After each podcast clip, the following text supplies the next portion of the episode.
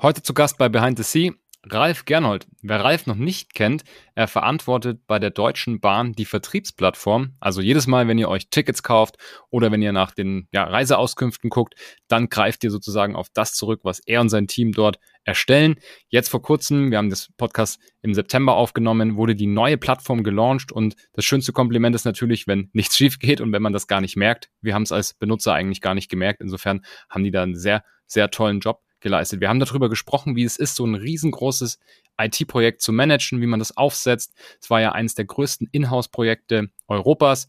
Und wir haben natürlich auch darüber gesprochen, wie Ralf da überhaupt hingekommen ist. War auch mal CIO bei Miles More, fährt in seiner Freizeit super gerne Rennrad und Gravelbike. Da haben wir was gemeinsam. Schauen wir mal ins Podcast. Let's go.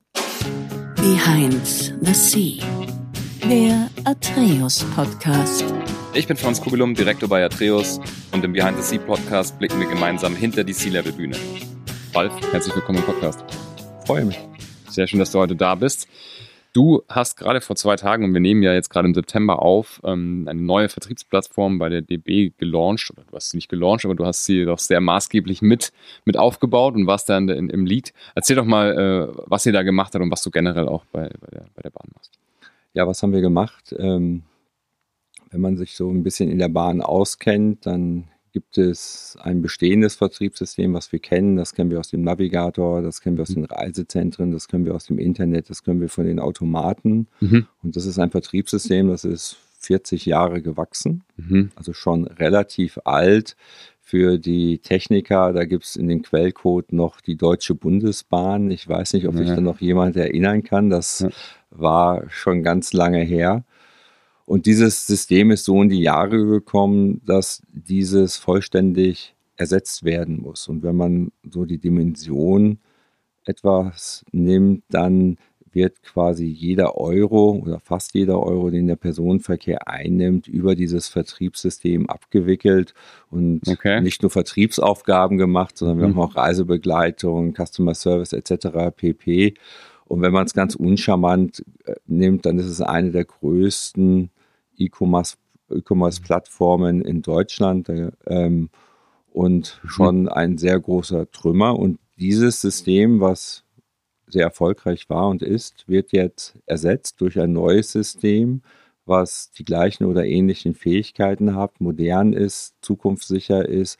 Und das haben wir quasi parallel im sogenannten Greenfield-Ansatz daneben aufgebaut. Und ja, jetzt gerade am letzten Dienstag ist es live gegangen und ehrlicherweise sind wir ganz enttäuscht davon, weil es hat keiner gemerkt. Und jetzt ohne Augenzwinkern, das ist ja. natürlich für uns ein guter Erfolg, mhm. weil wenn es keinen so richtig aufgeregt hat und es gibt immer Dinge, die anders sind oder Dinge, die auch anders funktionieren, ähm, dann glauben wir, dass wir erstmal einen ganz guten Job gemacht haben. Absolut. Vor allem, ich weiß nicht, kann man das abschätzen, was passiert, wenn das mal drei, drei Minuten nicht geht oder so? Ich meine, oder, oder nur eine Minute, da geht wahrscheinlich haufenweise an, an Umsatz auch dann einfach, ist dann weg, oder? Also es ist eine Haufenweise am Umsatz weg, ja. aber äh, und ich glaube, die, Komplex äh, oder die Komplexität bei so einem System ist, es gibt Züge, wenn ein Zug ausfällt, dann fährt halt ein nächster Zug. Hm. Das ist auch schlimm für die Fahrgäste. Hm. Wenn ein Instandsetzungswerk mal ausfällt, dann gibt es anderes. Man kann immer irgendwo ausweichen. Das gibt natürlich mhm. schlimme Komplikationen. Dieses Vertriebssystem gibt es halt genau einmal und wenn das ausfällt, dann gibt es keine Auskünfte, dann gibt es keine Reisebegleitung, dann gibt es keine Tickets mehr und am Ende des Tages keinen Umsatz. Und das ist nicht nur für die Bahn, sondern insgesamt natürlich dann auch für das Land und für unsere Fahrgäste eine Katastrophe. Insofern haben wir da ein ganz besonderes Auge darauf und haben, ich würde es in unserer Sprache sagen, auch ganz besonders lieb und ist eine ganz besondere Beobachtung. Und am Ende des Tages, woran merken wir es, wenn wir ausfällen? Es steht halt in der Zeitung oder es ist in der Tagesschau. Hm. Und am Ende ist das ziemlich genau das, was unser größter Auftrag ist, was wir vermeiden wollen. Ja absolut. Ja, sehr spannend. Schauen wir mal, wie du da hingekommen bist. Du, du warst ja mal auch beim, beim Miles More im Sea-Level. Ähm, erzähl mal kurz deine Geschichte. Kannst gerne auch ein bisschen früher anfangen, so die prägnanten Ecksteine, wie es dann auch im, im Sea-Level ging. Äh, das interessiert natürlich immer die Zuhörenden. Also mein, mein Herz, und ich glaube, das merkt man auch ein bisschen, wenn ich darüber erzähle. Heute nennt man das Digitalisierung. Als ich studiert habe, mhm. ähm, war das halt die Informatik und das habe ich mir ausgesucht. Und ja. ich bin dann nach dem Studium in die Beratung gekommen, habe bei der IBM angefangen mhm. und bin am Anfang in diese Managementrollen so reingerutscht. Ja, mhm. wusste ehrlicherweise auch nicht so genau, was ich da tue, aber habe immer Ja gesagt und das hat komischerweise funktioniert. Bei der IBM ja. war ich ganz schnell Projektleiter für, heute würde man sagen, die ersten Digitalisierungsprojekte. Früher hieß das noch E-Commerce, wenn man mhm. sich da jemand noch dran erinnert. Ähm, in den 2000er Jahren dann ähm, bin ich mit einem Spin-off mitgegangen, in einem Beratungs-Spin-off und war dann auf einmal Teammanager. Hm. Das war eine sehr lehrreiche äh, Phase und auch ehrlicherweise sehr prägnant, weil man auf einmal für Menschen verantwortlich war und nicht nur die zu betreuen, sondern auch sie in der Beratung zu verkaufen, mhm. auszubilden, neue Leute zu finden und auch Kunden zu binden an der Stelle. Mhm. ich bin sehr lange in der Beratung gewesen, ähm, knapp 15 Jahre und habe quasi aus diesem einem Team einen Geschäftsbereich aufgebaut. Die Firma, für die ich gearbeitet habe, das hat, glaube ich, mit Avinci angefangen und mit Logica und CGI aufgehört. Mhm. Und mit CGI hat sich so ein bisschen das System geändert und in dieser Zeit hat mich die Lufthansa gefragt, ob ich nicht zu Miles More gehen wollte. Das sollte so ein bisschen start-upig sein. Da wollte mhm. man ein Digitalisierungscenter gemacht haben. Und ich habe dann Ja gesagt. Mhm. Ja, und, also wie ähm, vorher auch immer. Immer genauso Ja gesagt und ähm, und ich glaube, wie kommt man, wie komme ich dahin? Das ist, glaube ich, das Wegen. Wie kommt man dahin? Mhm. Es ist immer die pa so ein bisschen, ähm, es ist immer Fortune, ehrlicherweise auch an der richtigen Stelle, an der richtigen Zeit gewesen. Es hat aber auch immer etwas mit, bei mir mit einer Paarung zwischen Kompetenz. Man nimmt mir halt insbesondere in den technischen Rollen ab, dass ich tatsächlich was davon verstehe, was wir machen, mhm. plus dann eben auch die Management-Skills und Fähigkeiten, die man dann aufgebaut hat. Mhm. Und dann last but not least geht es dann immer auch natürlich um das Thema Vision und Weiterentwicklung, so etwas zu, ähm, aufzubauen auf der anderen Seite, aber gleichzeitig auch für das Thema Zuverlässigkeit zu sorgen. Das heißt, in die Zukunft zu schauen, zu sagen, wie kann sich wir müssen wir uns weiterentwickeln, um einen Wertbeitrag für dieses Unternehmen darzustellen und auf der anderen Seite das Brot- und Buttergeschäft, nämlich das heute und IT ist eben mal Unterstützung und mal ist es eben auch das Produkt mhm. so zu gewährleisten, dass man da zuverlässig und auch ähm, Vertrauen da reinfindet. Mhm. Ja, so bin ja. ich da hingekommen. Ähm, Spannend, ja. Dann gab es eine Zeit sehr lange, in dem ich mit der Deutschen Bahn in Kontakt war, die mich sehr lange gefragt haben, ob man jetzt dieses mhm. Thema Digitalisierung des Vertriebssystems nicht übernehmen wollen, sowohl in der damaligen CTO-Rolle im DB-Vertrieb als auch dann in der Doppelrolle das Programm zu leiten, was selbiges ersetzt. Und das mhm. war, äh, ich sag mal, das hat mich thematisch so angefixt, dass ich gesagt habe, ich lasse mich auf dieses Abenteuer ein und am Ende des Tages geht es wieder um das gleiche Thema. Wir müssen Zuverlässigkeit sein in der Produktion. Wir müssen mhm. für das Haus ausrechenbar sein. Mhm. Wir müssen verstanden werden, weil wir sind ein Vertriebs- und ein Eisenbahnunternehmen und kein IT-Unternehmen. Da sprechen mhm. nicht alle die entsprechende Sprache. Und auf der anderen Seite natürlich dann auch dafür zu sorgen, dass wir als Wertbeitrag die Zukunft in diesem Teil und in diesem Unternehmen mitgestalten. Mhm. Ja, und das ist so ein Stück weit der Twist in der Rolle, mhm. den man, glaube ich, mit hat. Und wenn man das hinbekommt und das Vertrauen gewinnt, dann kann man da, glaube ich, auch sehr erfolgreich arbeiten. Und ich habe das Glück gehabt, dass die Menschen, mit denen ich zusammengearbeitet habe, mir immer das Vertrauen geschenkt haben. Okay. Hast du irgendwelche Tipps, wie du das, wie du das machst? Oder ist das, ist das Authentizität oder die Leute vertrauen dir einfach, weil, weil du authentisch bist? Oder? Also ich glaube, es sind zwei Dinge, die wichtig. Die eine Sache ist, die mir wichtig ist, ist offen und Ehrlichkeit. Das ist wichtig, ja, mhm. insbesondere mit den Menschen, mit denen man zu tun hat und auch mit den Menschen, mit denen man zusammenarbeitet, authentisch ja. zu sein. Ja. Der zweite Teil der darum, der es geht, ist zu sorgen, dass man mit seiner Organisation Vertrauen aufbaut. Vertrauen in die Person ist für etwas ganz Wichtiges. Sowohl mhm. ich muss Vertrauen in meine Mitarbeiter haben und die Mitarbeiter müssen Vertrauen in meine Wenigkeit haben, aber das gilt auch für alle anderen Stakeholder an der Stelle. Mhm. Gerade in so einer Digitalisierungsrolle haben wir immer die Problematik, dass die Ideen und die Wünsche, was man so alles machen könnte, in, Mhm. ja, viel, viel größer sind als das, was man sich leisten kann.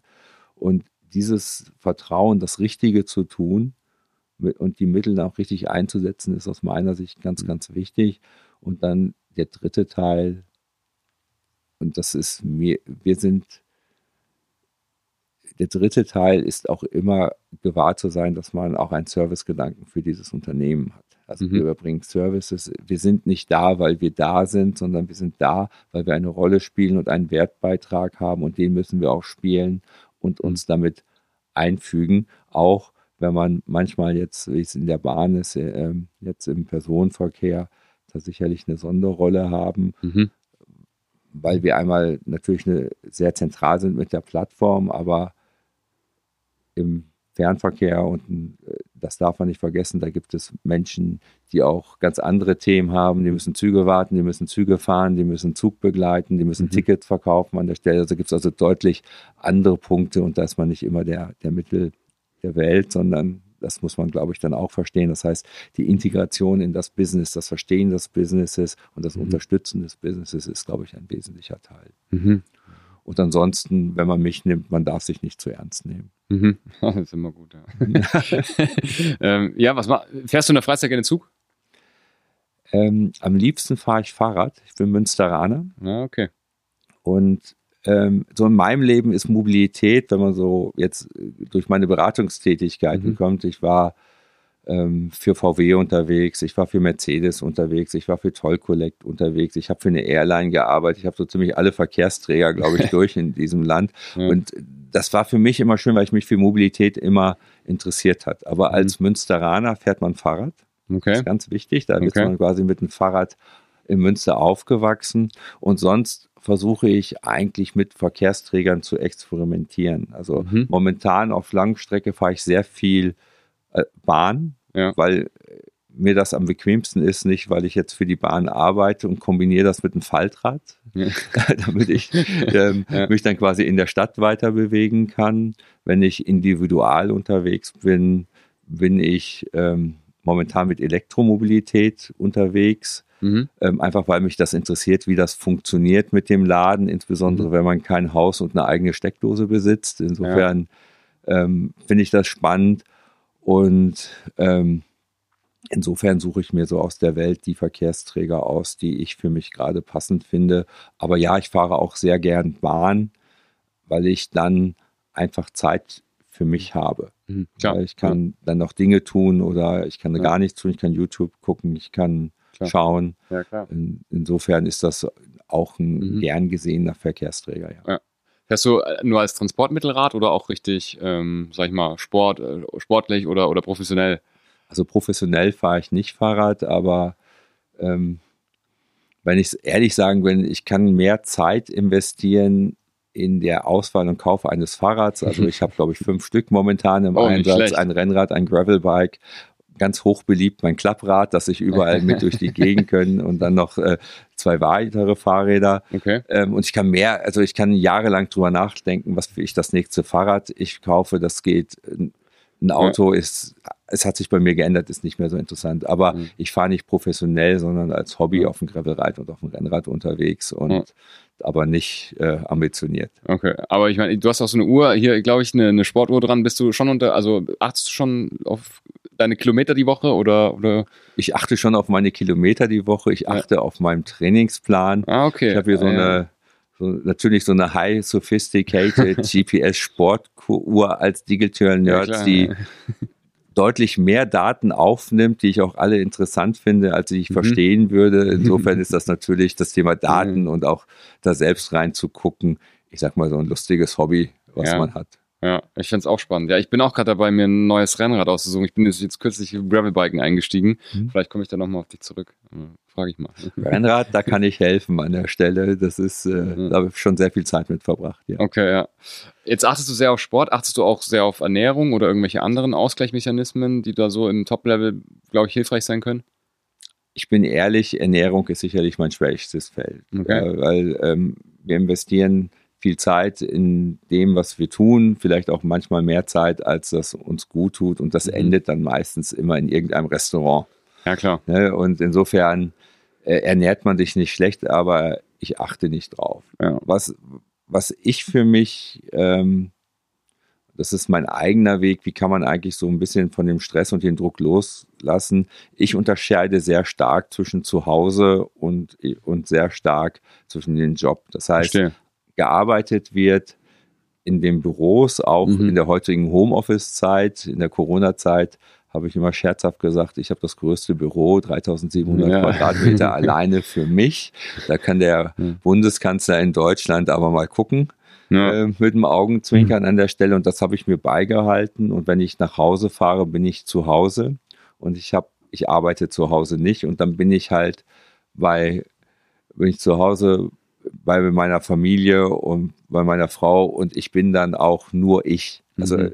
was ich dann sonst beruflich mache, spielt für niemanden in meinem privaten Kreis eine Rolle, Okay. sondern okay. da muss ich Blumen gießen und andere Ja. Dienste erledigen. Ja, klar. Und aber bist du so jemand, der dann zu Hause auch noch Mails und so beantwortet oder bist du wirklich so, dass du sagst, du trennst das auch wirklich mit den Räumen? Also ich habe ein Telefon, da gucke ich Ja. ab und zu mal rein, aber Mhm. nicht so viel. Okay. Ja, ähm, interessant. aber ich habe zu Hause keinen Laptop. Mhm. Ich kann also, wenn ich was dringend beantworten will, kann ich das per Mail machen. Mhm. Aber in der Regel ist es so, wenn es richtig dringend ist, bin ich eher ein Freund vom Telefonieren, als nochmal eine Mail zurückschreiben, weil Mhm. erstens ist das effizienter, das geht schneller. Ja. Und zweitens kann man Rückfragen sprechen. Und Mhm. drittens hört man den Ton in einer Stimme. Das heißt, man Ja. kriegt noch mehr mit, wie ist etwas gemeint. Mails, Mhm. insbesondere wenn ich die schreibe, sind meistens sehr, sehr kurz und Mhm. da ist die Stimmungslage vielleicht dann sehr versteckt und da Ja. möchte ich nichts reininterpretieren. Aber ich versuche das wirklich auseinanderzuhalten. Ja. Und das tut mir, andere haben andere Wege, mir tut das gut. Ja, ja ich finde das, ich find das interessant, wie, die, wie unterschiedlich das die Leute handhaben Mhm. heutzutage. Viele sind ja so, dass sie sagen, nö, ich finde das ganz entspannt, dass ich das so mischen kann und mal hier zwei Stunden Pause und mal da dann wieder arbeiten. Aber es gibt ja auch der Trend, glaube ich, in der Generation jetzt nach, nach der Generation Y, also nach meiner Generation, Mhm. Generation Z, die trennen auch wieder lieber oder zumindest überwiegend. Insofern ist es spannend, ja. Dass du das auch machst. Ja, ich finde das auch spannend, weil äh, so gerade so mit der Generation Z, da Mhm. gibt es ja die tollsten ähm, Geschichten, die da man drüber erzählt. Und Mhm. wir haben uns auch, können uns jetzt auch ein System mit knapp 500 Menschen, in dem wir quasi völlig versteilt, ähm, Homeoffice darf man nicht sagen, Mhm. aus rechtlichen Gründen und im mobilen, selbstbestimmten Arbeiten unterwegs ist. Das bedeutet, dass die Flächen immer noch leer sind, nicht mehr ganz Mhm. so leer wie in der Corona-Zeit. Also 20, 30 Menschen trifft man Mhm. da von 500 dann schon. Mhm. Also die, also die klare Minorität. Aber wenn ich mir meine Azubis angucke, wir haben so 20 im, und meine dualen Studenten, wir haben so 20 im Spiel. Ja. Die sind da, die arbeiten miteinander, die arbeiten untereinander, die sind im besten Sinne ähm, im agilen Mindset unterwegs. Das kann also keine Generationenfrage sein. Ich glaube, Mhm. es hat eher was mit Lebenssituationen zu tun, Mhm. äh, in der man sich befindet. Mhm. Insofern kann ich äh, viele Dinge, die man so über die Generation Z so erzählt oder nicht erzählt, finde ich in meinem eigentlichen Leben gar nicht so richtig wieder, sondern das ist genauso, genauso anders, wie es früher auch anders war, so würde ich das mal sagen. Ja, nicht schlecht. Mhm. Ja, wir kommen langsam schon ans Ende von unserem Mhm. Podcast. Hast du noch irgendwelche zwei, drei oder ein, ein Erfolgsrezept, wo du sagst, so jemand, der im C-Level ist oder sich dafür interessiert und dort vielleicht mal hinkommen möchte oder eben, wie gesagt, selber gerade da tätig ist, der muss das gehört haben. Könnte auch so eine Superpower sein, die man vielleicht in Zukunft im C-Level haben sollte. Fällt dir da was ein?